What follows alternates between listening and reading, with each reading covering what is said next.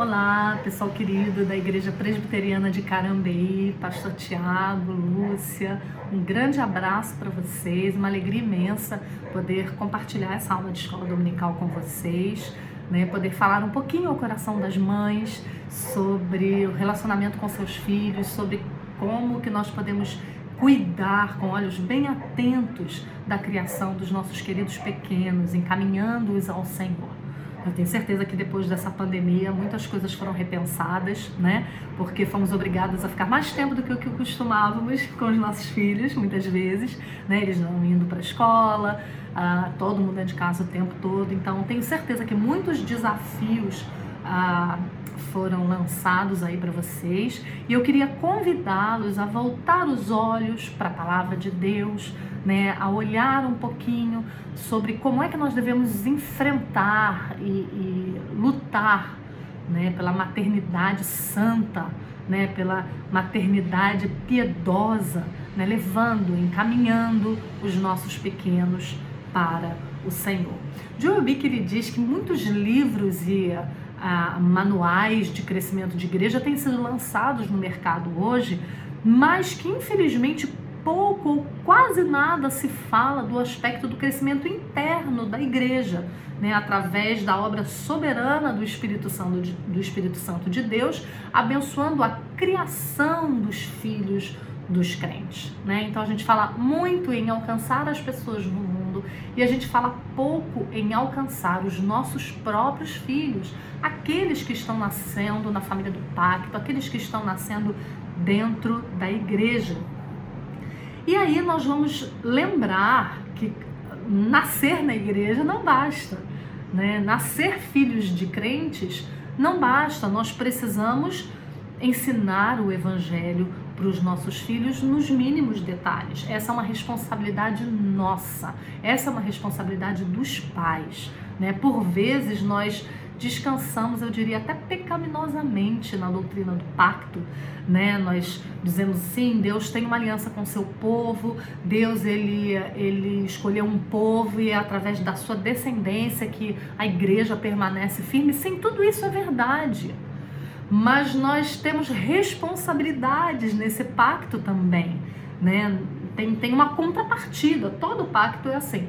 Todo pacto ele não apresenta apenas benefícios, mas ele apresenta responsabilidades. E é sobre isso que eu queria falar com vocês hoje.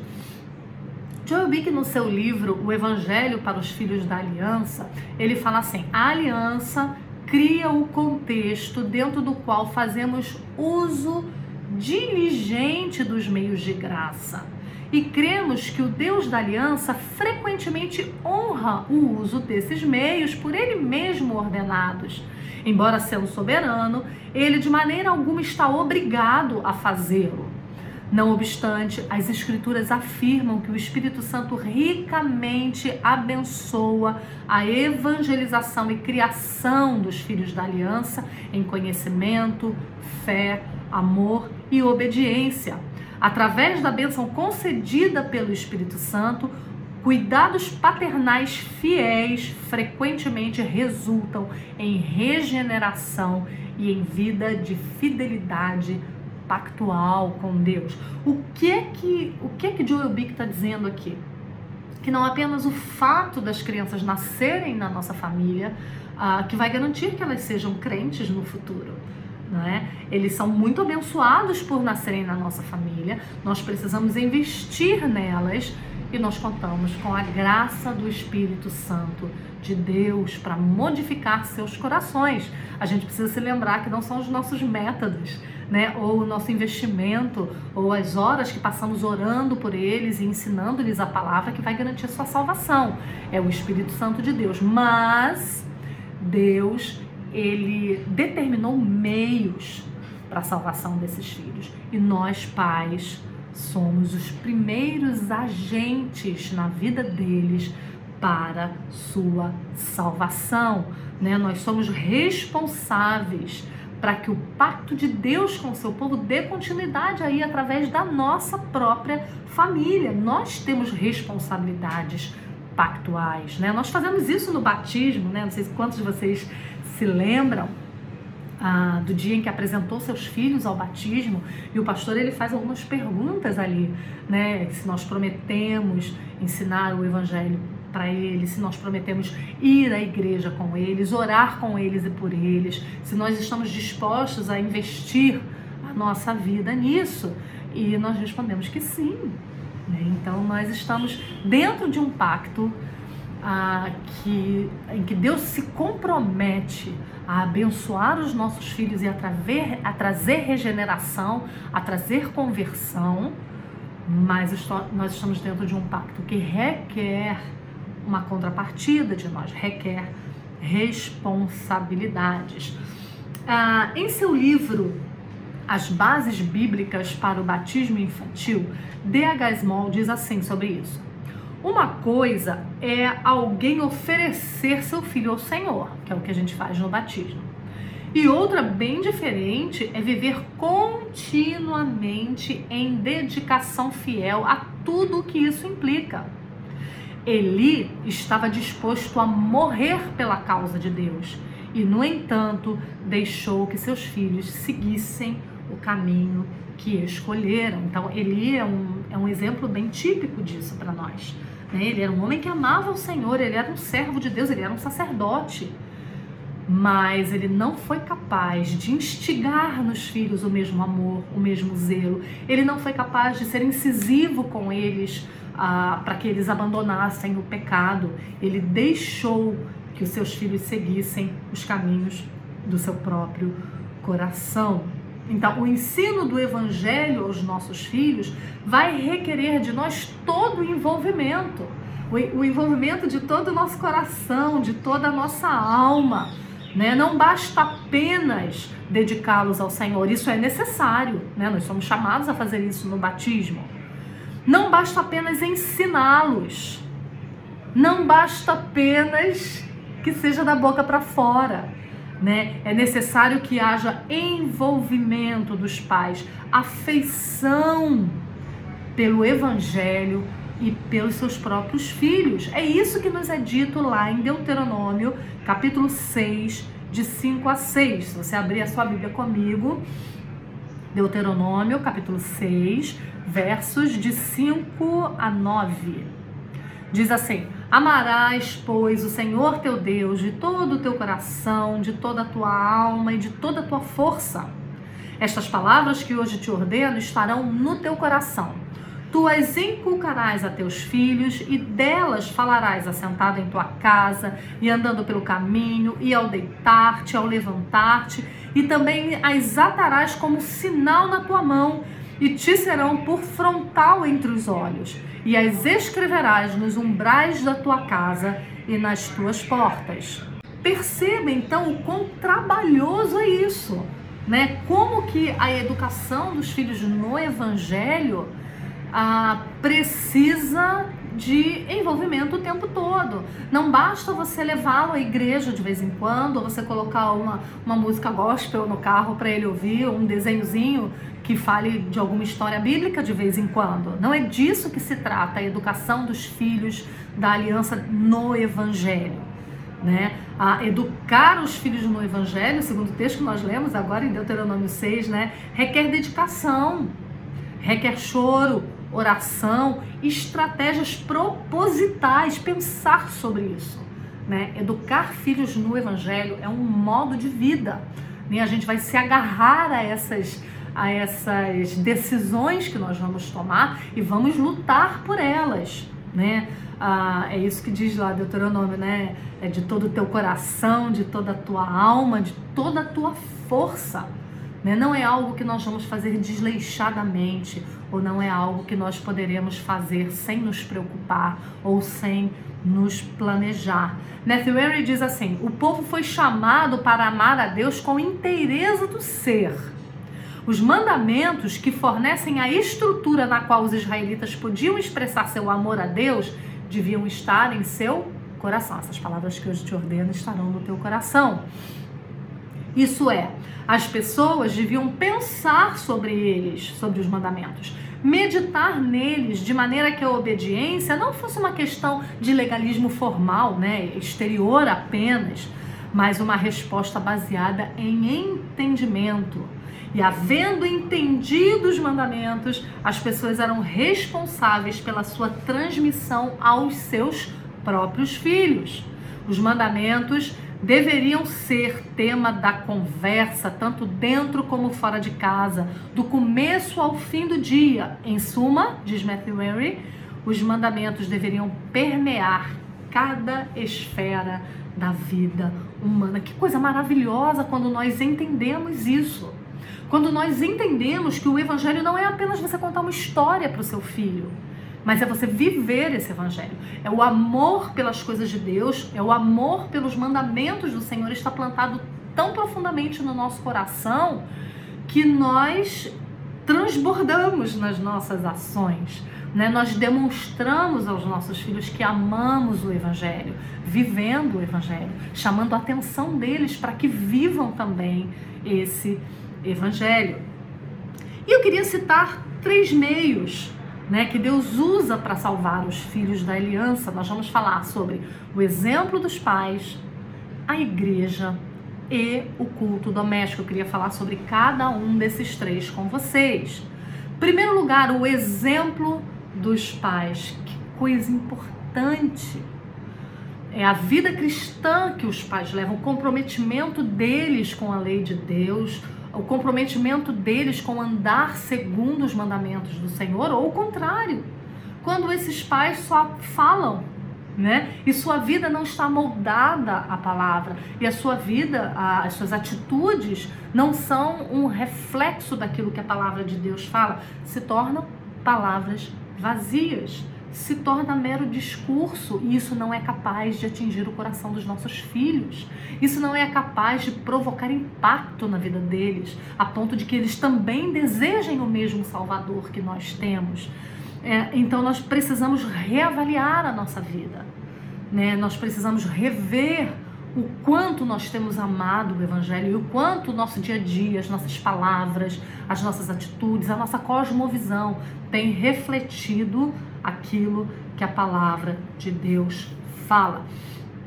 Richard Baxter, no seu livrinho Conselhos aos Pais para Pastorear a Seus Filhos, ele diz assim sobre esse tema: que o seu próprio exemplo ensine a seus filhos a santidade, a atenção ao que é celestial e a irrepreensibilidade de língua e vida que você deseja que eles aprendam e pratiquem. O exemplo dos pais é o que mais influencia os filhos, tanto para o bem quanto para o mal. Se eles o veem viver com temor a Deus, isso influencia muito é, a persuadi-lo de que esse é o caminho mais necessário e excelente e de que precisam fazer isso também. Por outro lado, se virem você viver uma vida carnal, libidinosa e ímpia, se o ouvirem amaldiçoar, jurar ou falar sordidamente ou com zombaria, isso os encoraja a imitá-lo. Mesmo que você fale de modo excelente com eles, acreditarão mais prontamente em sua vida torpe do que em suas palavras bonitas. Que dura repreensão de Richard Baxter a nós.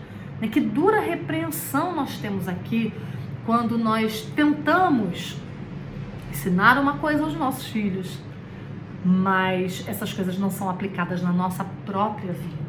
Nós dizemos a eles que tenham paciência com seu irmão, que ame seu irmão, e somos mulheres desrespeitosas com os nossos maridos, alteramos a voz com o nosso marido ou mesmo com ele, e aí queremos ensiná-lo um modo de vida que não tem sido nosso. Né? E a gente vai se arrepender profundamente disso, porque o que eles vão copiar é a nossa maneira de viver, não são palavras vazias. Eles vão viver aquilo que nos vem vivendo. Então, se as nossas atitudes, se a nossa vida puder ser impactada ainda pelo ensino verbal, excelente.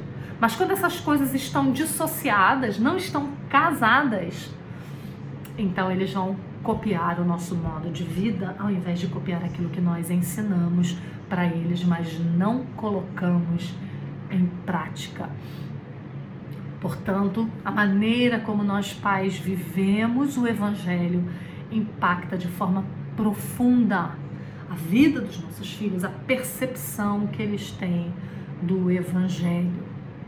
Então, pais, vocês são exemplos e usem essa ferramenta para tocar a vida dos seus filhos, para que eles sejam persuadidos a obedecer ao Evangelho.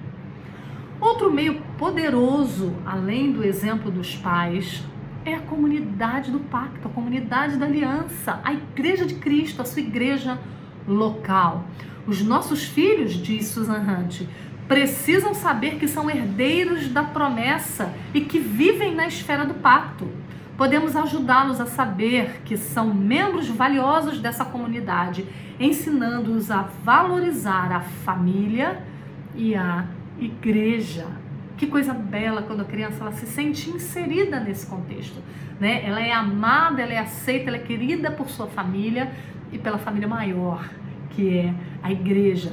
Né? Devemos plantar o amor e o apreço no coração dos nossos filhos pela Igreja de Cristo de forma bem prática, levando-os à igreja, ah, ensinando-os a se comportar durante o culto, falando bem da igreja, participando das outras atividades além do culto, fazendo com que os, os amigos dos nossos filhos sejam os amigos da igreja. Né? Podemos fazer isso também não caluniando, não falando mal dos irmãos da igreja, não falando mal do pastor e da liderança, pelo contrário, incentivando-os sempre na presença dos nossos filhos. Ah, nós podemos fazer isso também amando e obedecendo né, o, o mandamento para cumprirmos o dia do Senhor.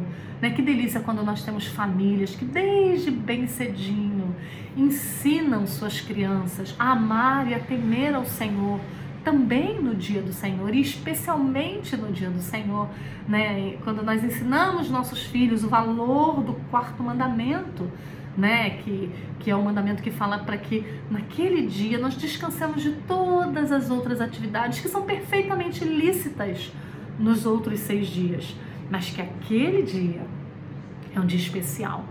Naquele dia nós descansamos das nossas atividades cotidianas e nos dedicamos ao conhecimento do Senhor, nos dedicamos a, a entender melhor a Sua palavra, nos dedicamos a estar em culto com a nossa família, com os nossos irmãos, a estar como povo de Deus, como assembleia solene diante do Senhor. Que coisa linda quando os pais amam o dia do Senhor e ensinam seus filhos a amar o dia do Senhor pelo seu próprio exemplo né? Quando esses pais já estão preocupados desde sábado, vamos dormir cedo, amanhã é domingo, amanhã é dia de estar na igreja, né? E que grande prejuízo nós tivemos esse ano, né? Tendo que estar afastados do culto solene, tendo que estar afastados da pregação a, do, do ministro ordenado, né? Que, que duro foi, né? Esse ano para nós. Imagina para os nossos filhos, né? Então é hora da gente correr atrás, né? Da gente resgatar esse amor pelo dia do Senhor. Precisamos ensinar os nossos filhos a amar a pregação do Evangelho, a prestar ouvidos, de repente a ter um caderninho onde ele anote os sermões, onde ele anote suas dúvidas, onde ele escreva as palavras que ele não entendeu para mais tarde a perguntar aos pais. Essa é uma prática muito comum entre os puritanos, né? De saírem dos cultos e ao redor da mesa, naquele delicioso almoço de domingo, perguntar aos filhos o que vocês entenderam da pregação de hoje. Vamos falar um pouco mais, agora vamos desgastar o assunto aqui em família. Qual foi o texto que o pastor pregou? O que foi que ele nos ensinou na manhã de hoje ou na noite de hoje? Né? Então, que grande privilégio quando as crianças, além de ouvir a pregação do Evangelho no culto público, em comunidade do pacto, ela ainda tem pais que se preocupam em que elas apliquem essa pregação, né? E, e, perguntam e as fazem lembrar e citam isso durante a semana, sei lá, de repente vocês estão estudando aí as bem-aventuranças. Esse domingo vocês estudaram bem-aventurados os que choram porque serão consolados que maravilha quando os pais lembram isso durante a semana para os filhos, leem novamente o texto, uh, trazem outras explicações àquele texto, vão trabalhando o texto que o pastor está trabalhando na igreja também com seus filhos dentro de casa. Então nós aprendemos e ensinamos a amar o dia do Senhor, a amar o culto, né? E a viver esperando. Lembra? O dia do Senhor é um tipo do que será o grande dia do Senhor, quando o Senhor vier buscar a sua igreja, quando nós todos estaremos juntos diante do Cordeiro, não é? em eterna adoração a Ele. Então, se ansiamos por esse dia glorioso, também ansiamos pelo domingo. Também plantaremos nas nossas crianças o amor por esse dia, o amor pela noiva de Cristo. Ah, se os nossos filhos veem esse amor em nós, se esse amor pela igreja de Cristo é palpável, né? se nós não apenas falamos, mas se nós vivemos isso durante a semana, nos lembramos com saudade né, do dia do Senhor e dizemos a eles: puxa, como nós ansiamos pelo domingo, se isso é bem palpável na nossa casa, certamente o será também para os seus filhos. Né? E aí eu queria gastar mais tempo, né, agora nesses, nesses, nessa metade de tempo que nós temos, falando do terceiro meio né, que Deus utiliza para salvar os nossos filhos. Nós já falamos de dois, né? O exemplo de pais piedosos e pais crentes, a, a igreja de Cristo, né, a comunhão dos santos, a pregação, o culto, e por último, eu queria falar sobre o ensino do evangelho dentro das nossas próprias casas. Né? Então, nós vamos falar um pouquinho sobre o culto doméstico. Joel Bick diz que os lares da aliança devem ser templos nos quais Deus é reconhecido e adorado. Então, dentro das nossas casas, nós precisamos ter um tempo todos os dias onde tudo é deixado de lado, onde tudo para e toda a família se reunirá em volta daquilo que é a coisa mais importante e amada da nossa vida, que é a Bíblia que é a palavra de Deus, a nossa regra de fé e prática. Então, olhe para as atividades semanais da sua família. Perceba se você tem imprimido um ritmo dentro da sua casa, dentro das atividades semanais, que proporcione o crescimento dos seus filhos em relação ao conhecimento de Deus. Né, você tem sido instrumento para isso? Você tem ensinado todo o conselho de Deus aos seus filhos ou você deixa isso só para o domingo? Só para a pregação do pastor ou só para a classe de escola dominical mais tarde? Será que você tem tomado nas mãos essa responsabilidade, esse compromisso que foi feito por você no dia do batismo dos seus filhos? E aí, como é que nós podemos, se estamos assumindo essa responsabilidade, como é que nós fazemos, podemos fazer para aprimorar isso, para fazer isso mais bem feito, para fazer isso melhor, para garantir que dentro das nossas próprias casas o Evangelho esteja sendo oferecido de forma é, abundante para os nossos filhos. O culto doméstico, então, nesse aspecto, é algo que precisa de planejamento né? É algo que precisa ser pensado. Você, mamãe, já sentou e já conversou sobre isso, por exemplo, com seu marido? Vocês já sentaram juntos? A gente senta junto para fazer tanta coisa, né? A gente senta junto para planejar férias, para planejar uma obra que vai fazer na casa, a, a gente se planeja para mudar de casa, a gente senta e conversa. A gente senta e pergunta quanto nós precisamos de dinheiro para isso, quanto tempo vamos usar, ah, qual é a parte do nosso dia que nós vamos investir planejando isso aí, se é o caso de uma viagem. Então a gente se planeja. Por que, que com a educação religiosa dos nossos filhos nós não nos planejamos, nós não sentamos para conversar? Precisamos fazer isso. Precisamos falar sobre o assunto, né? O casal precisa sentar e traçar estratégias, traçar planos.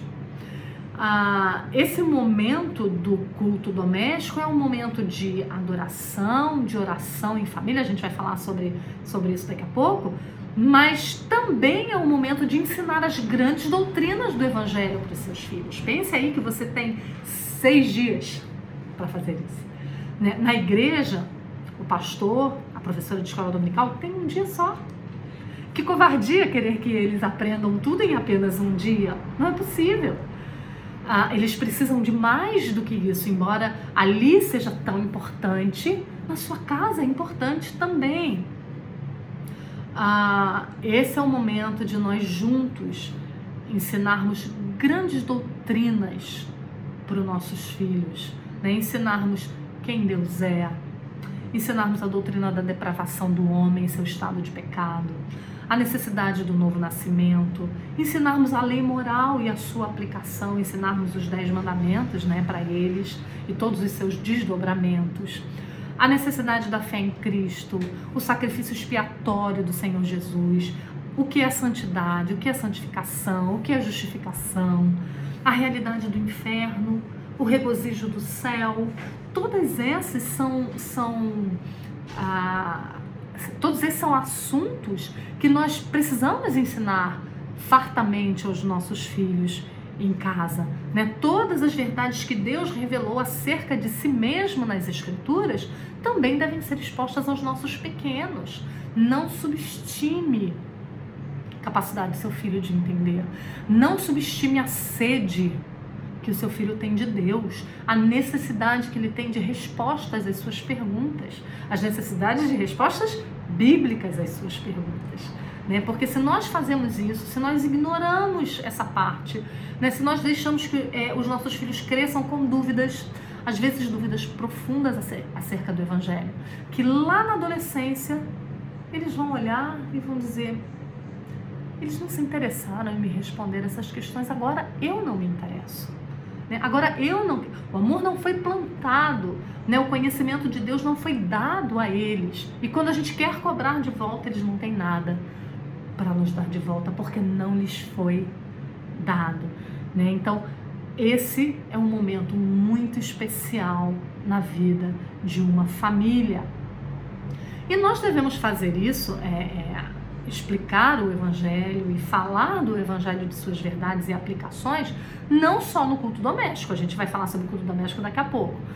É, não só no culto doméstico, o doméstico é importantíssimo, mas em cada pequena oportunidade do dia.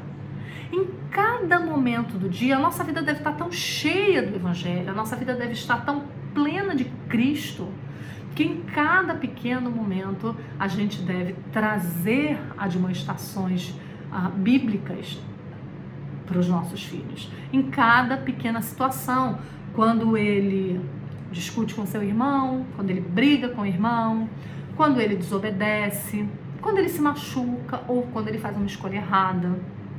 Toda circunstância, toda situação é situação para nós ah, expormos aos nossos filhos seu coração pecaminoso e a resposta bíblica para isso né? A, a, a, maneira como ele, como ele encarou a dificuldade e a maneira como a Bíblia mostra que deve ser encarada a dificuldade, né? E, e bater isso aí para que ele entenda que ele não pode reagir às circunstâncias e às situações de acordo com seu próprio coração, que ele não pode seguir as tendências do seu próprio coração pecaminoso, né? Como diz lá o texto de Jeremias, né? O coração do homem é desesperadamente corrupto, né? Então nós precisamos ensinar isso aos nossos filhos, precisamos ensiná-los a se despir do velho homem e a se vestir de Cristo, tirar velhos hábitos e velhas posturas que vêm do coração, né? E vestir novas, aquelas que são descritas na palavra de Deus. Então, todo momento é momento para fazer isso qualquer momento, momentos bons e momentos ruins, momentos em que ele peca e momentos em que ele acerta também. São momentos de nós ah, exortarmos nossas crianças ah, e não perdermos oportunidade de falar do Evangelho para eles. Mas não só isso, nós devemos, como eu já disse, separar um tempo para o culto doméstico, separar um momento do dia, né? E aí você pode se perguntar, Simone, em que momento do dia isso deve ser feito? Isso aí vai depender de cada família, né? Das considerações quanto ao tempo, quanto às atividades semanais de cada família. Né, a peculiaridade da fase de cada família também. Às vezes você tem filhos pequenos que precisam dormir cedo, então você vai puxar o horário do culto doméstico para mais cedo. Às vezes seus filhos estão fazendo faculdade, né? Estão chegando em casa 10 horas da noite, então elas vão fazer o culto doméstico aqui em casa. É, nós temos três, é, quatro filhos, três casados já. Quando os quatro estavam em casa, muitas vezes a gente fez o culto doméstico 11 horas da noite. Porque era a hora que todo mundo chegava da faculdade, o pai ah, terminava suas atividades, era, era a hora que a gente sentava para jantar. Então, cada família, ah, em cada fase da vida, vai, vai adaptar né, para que possa ter um tempo bom para que possa ter um tempo agradável com a família uh, em torno, ao redor das escrituras. Né? O importante é que haja regularidade. Né? Mais importante do que é no café da manhã, é à noite, é no meio da tarde, mais importante do que essa dúvida né, e de que, de que maneira você vai fazer isso, é que haja regularidade. Né? E aí algumas, algumas mães perguntam para mim, mas a gente tem que fazer o culto doméstico todos os dias? E aí eu pergunto para elas, você come todos os dias? Você bebe água todos os dias? Você nutre o teu corpo todos os dias? Então, sim, nós precisamos nutrir as nossas almas e as almas dos nossos pequenos todos os dias também. Ah, Existe um outro questionamento também que as pessoas sempre fazem. Esse é o momento ah, mamãe e filhinho ou esse é o momento do pai com os filhos? E eu tenho sempre dito que não, que o, culto familiar é familiar. O culto familiar, inclusive, deve ser feito quando não tem mais crianças em casa. Deve ser, feito, deve ser feito, inclusive, quando os, os pais estão sozinhos, ainda não têm filhos, ou os filhos já casaram e foram embora. Né? O culto familiar não é, a gente precisa tirar da nossa mente aquela ideia de que o culto familiar é hora de botar a criança para dormir. Então bota a criança deitadinha lá no escuro e vai contando uma historinha num tom bem baixinho para que ela possa dormir logo. Não é essa a ideia. A ideia é que eles estejam acordados para aprender da palavra e para louvar ao Senhor em família. Eu sei que muitas famílias têm um dos cônjuges que não é cristão, né? Então claro, o, o cônjuge que é cristão, ele vai ser responsável por assumir a, essa parte, né, de, de fazer o culto doméstico com os filhos e, lógico, sempre convidando aquele que não é cristão, né, o marido ou uma mulher que não é cristão, que não é cristã, a estar ali naquele momento junto, porque também é um momento de evangelização não só dos filhos, mas do nosso cônjuge também, no caso, né? Mas se esse não for seu caso, que seja sempre com a família toda junto. Às vezes algumas mães me, me reclamam, né, de que os pais eles não se tocaram ainda que eles são os sacerdotes dos seus lares e que pesa sobre eles, homens, a responsabilidade de trazer a família para o culto doméstico, né? E aí eu digo para você, mamãe, se essa é a sua situação, se o seu marido ele tem é, sido negligente nessa área, chama o pastor, conversa com o pastor, para que o pastor ele encaminhe, né, ajude essa família, ajude a sua família a, a sentar junto e a pensar ah, na necessidade, enquanto é necessário o culto doméstico para toda a família. E você, como mulher auxiliadora que é do seu marido, né, se ele é um homem crente, mas que ainda não percebeu né, a necessidade disso, ajude-o a perceber. Né? Leia artigos com ele. Se você for lá no blog Mulheres Piedosas, por exemplo, você vai ver vários artigos falando sobre a importância do culto doméstico, né? E livros que falam sobre isso. Então, faça isso, faça uma pesquisa, garimpe um material e leia com ele. E tente amorosamente mostrar ao seu marido que, que a figura dele é, é necessária nesse momento, porque ele é o líder né? E aí, o que é que nós podemos sugerir como elementos presentes ah, desculpa, nesse, nesse culto doméstico? O que é que nós podemos sugerir como coisas que não podem deixar de ter no culto doméstico, né? Que aí vai ser a, a, que serão as ferramentas de nós ensinarmos os nossos filhos. Em primeiro lugar, a leitura da Bíblia, da Bíblia mesmo, gente. Ó, Bíblia a palavra de Deus, né? Eu sei que tem muitos livros de apoio, eu sei que hoje o mercado tem livros maravilhosos que explicam a Bíblia, que contam histórias bíblicas, trazendo ah, ensinos, inclusive teológicos, para cada história bíblica, né? Que não deixa parecer que, é só um, que a Bíblia é só um livro de historinhas, né? Mas que são histórias que aconteceram no tempo e no espaço, mas que têm aplicações para a vida dos crentes.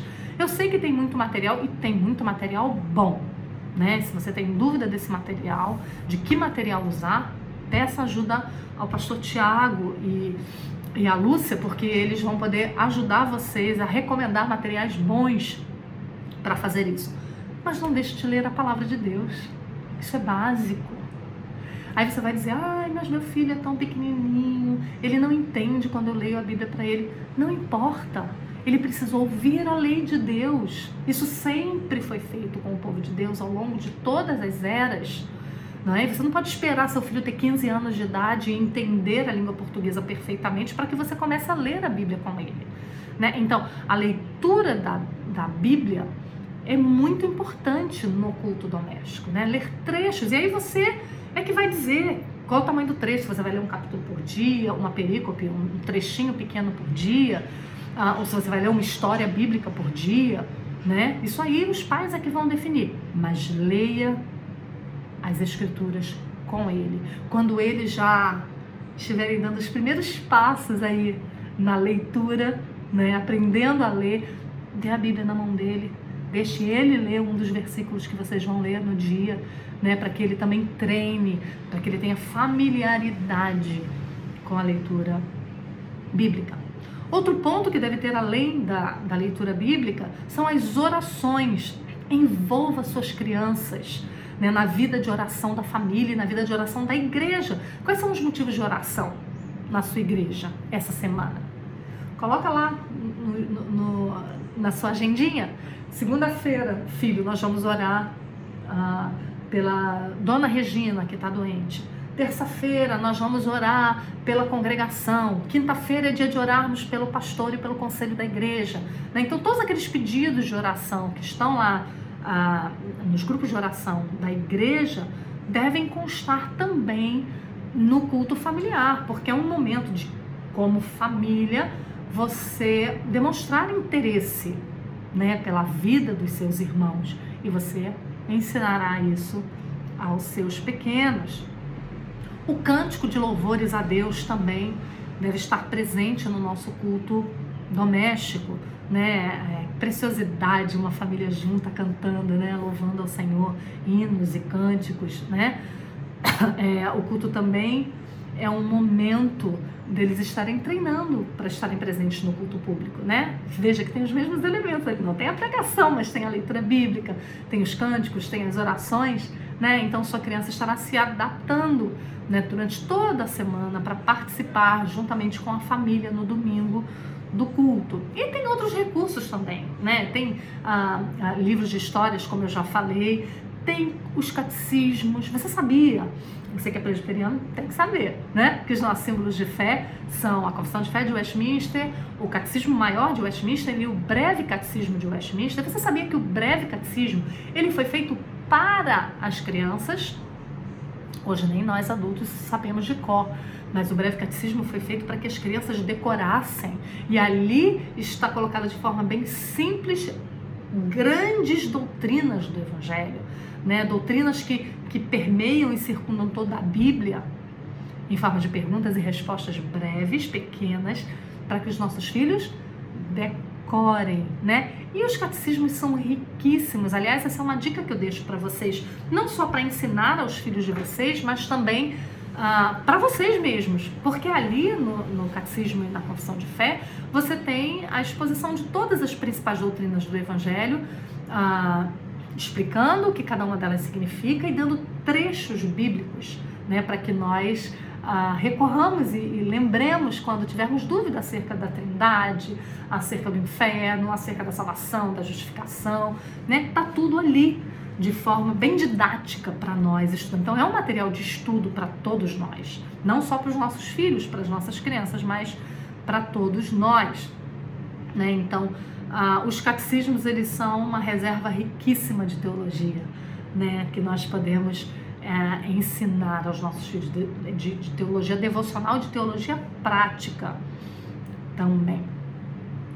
Então você pode, vou dar algumas ideias aqui do que você pode fazer ah, com o planejamento do seu culto doméstico com seus filhos. Então você deve se sentar com seu marido, sentar com ele, olha, vamos planejar o que, que nós queremos para esse ano. Tá começando um novo ano aí. O que, que a gente quer que os nossos filhos saibam até o final do ano? Ah, eles são muito pequenininhos. Até o final do ano eu quero que eles saibam ah, quais foram as pragas do Egito, quais são os dez mandamentos e quais são o nome dos discípulos de Cristo. Né? Então, escreva isso, planeje. A gente planeja tudo que a gente vai fazer na vida, a gente planeja por quê que o ensino do evangelho para os nossos filhos a gente não planeja também. Então tem um roteiro das principais histórias bíblicas do Velho e do Novo Testamento, né? E quais são as histórias que você acha que seu filho deve conhecer primeiro? Estude antes, dê uma lidinha antes, para que você possa ensinar o que está por trás dessa história. Né? Ah, você pode ajudar seu filho também a decorar trechos bíblicos, que prática maravilhosa, importante, né? De decorar a Bíblia que a gente perdeu né? A gente, às vezes a gente nem a gente mesmo sabe de cor os trechos bíblicos. Faça isso com os seus filhos. Implemente leituras em outros momentos também para o seu filho. Ensine sua criança a fazer a sua devocional. Apenas um versículo bíblico se ela é pequenininha, mas ensine-o a fazer isso. Ah, ajude os nossos os seus filhos no culto doméstico também a relembrar, como eu já falei, a pregação do domingo, né? É uma maneira de, de fazê-los é, comer um pouquinho, se alimentar um pouquinho a cada dia da semana daquilo que foi feito no domingo, né? Então, nós pais precisamos nos planejar, nós precisamos pensar a respeito do culto doméstico, porque ele é muito importante, né? É, J.M. Manson, ele dizia, um lar sem culto doméstico não tem alicerce nem teto. Então é um erro grave quando nós passamos a semana inteira sem ensinar o evangelho para os nossos filhos, sem fazer com que a nossa vida familiar gire em torno desse momento e que desse momento a gente tire preciosas lições que vamos levar durante todo o dia. É, e mamães, nós temos uma função muito especial aí, né? Que é preparar a casa e a família para esse momento. Qual a hora que você escolheu para o culto doméstico? Então trabalhe para que naquele momento tudo esteja tranquilo em casa, né? Gire a agenda do seu dia em torno deste momento, né? É, essa obrigação está sobre os nossos ombros, a obrigação de ensinar o evangelho de forma profunda aos nossos filhos. Jobi que ele diz assim: Pais, em especial, vocês são designados para ser de, seres ministros em vossas próprias casas Vossos lares são como pequenas igrejas ou pequenos seminários, onde, juntamente com vossas esposas, servireis como profetas instruireis vossas crianças quanto à verdade de Deus, falando às suas mentes, consciências, corações e vontades.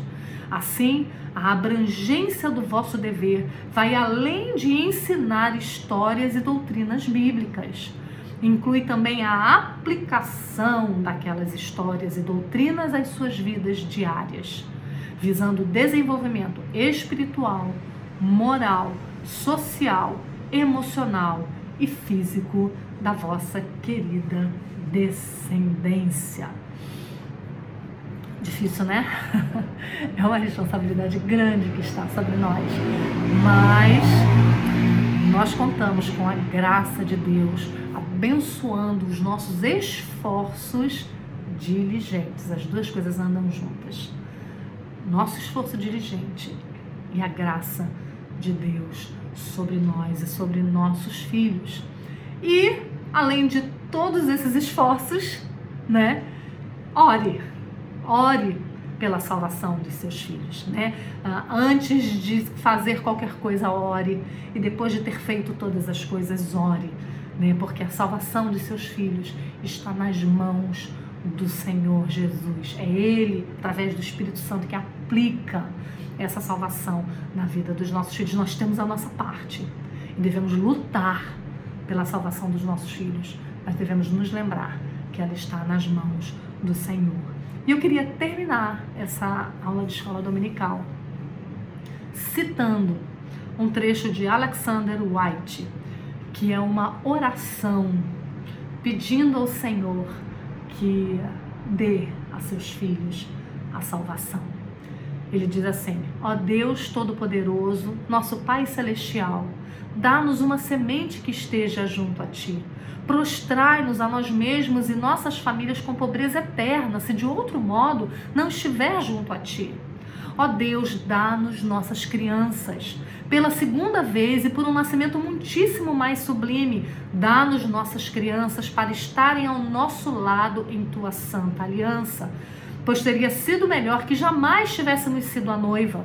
Teria sido melhor se tivéssemos ficado assentados por todos os nossos solitários dias, a menos que venham a estar junto a ti. Mas tu, ó Deus, tu és um pai e tens em ti um coração de pai. Ouça-nos, portanto, por nossos filhos. Em tempo e fora de tempo, não subiremos ao nosso leito, não daremos sono aos nossos olhos, nem deixaremos toscanejar nossas pálpebras, enquanto não estivermos junto a Ti, nós e nossa semente. Que o Senhor nos abençoe, queridas, nesse difícil projeto, nessa tarefa tão grandiosa que é ensinar o coração dos nossos filhos a temer e amar ao Senhor. Que Ele nos fortaleça e que Ele nos ajude nessa bela missão e que um dia estejamos todos juntos, à direita de Deus Pai, né? todos juntos, eternamente, gozando das delícias de estar à, à frente, né? vendo o Cordeiro de Deus. Que o Senhor nos abençoe e nos dê essa graça de estarmos lá, não só nós, mas também os nossos filhos. Um grande abraço para todos vocês, uma igreja tão querida que deixou saudade em nós. Um grande abraço, que o Senhor abençoe muito vocês e as crianças dessa igreja.